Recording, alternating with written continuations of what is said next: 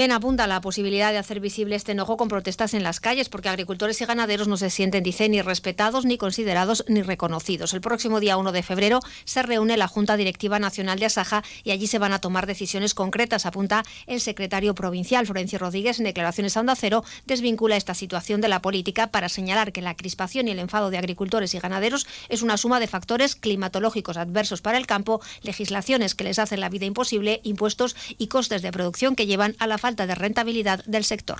Y esto no es política, esto es realidad.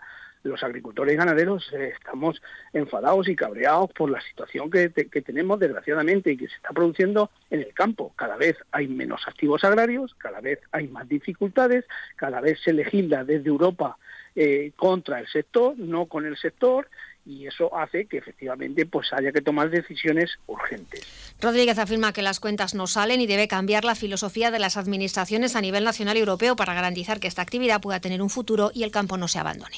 En el momento en el que nos encontramos, se pueden cambiar las leyes y las normas, porque así lo estamos viendo lo que no puede ser y lo que no se pueda eh, eh, eh, estar siempre pendiente de a ver qué me viene hoy o qué me viene mañana en contra de mi actividad, de mi agricultura, de mi ganadería. Eso no puede ser en absoluto. Hay que eh, trabajar con el sector, legislar con el sector, pero para que el sector viva dignamente, para que nuestras explotaciones agrícolas y ganaderas tengan futuro.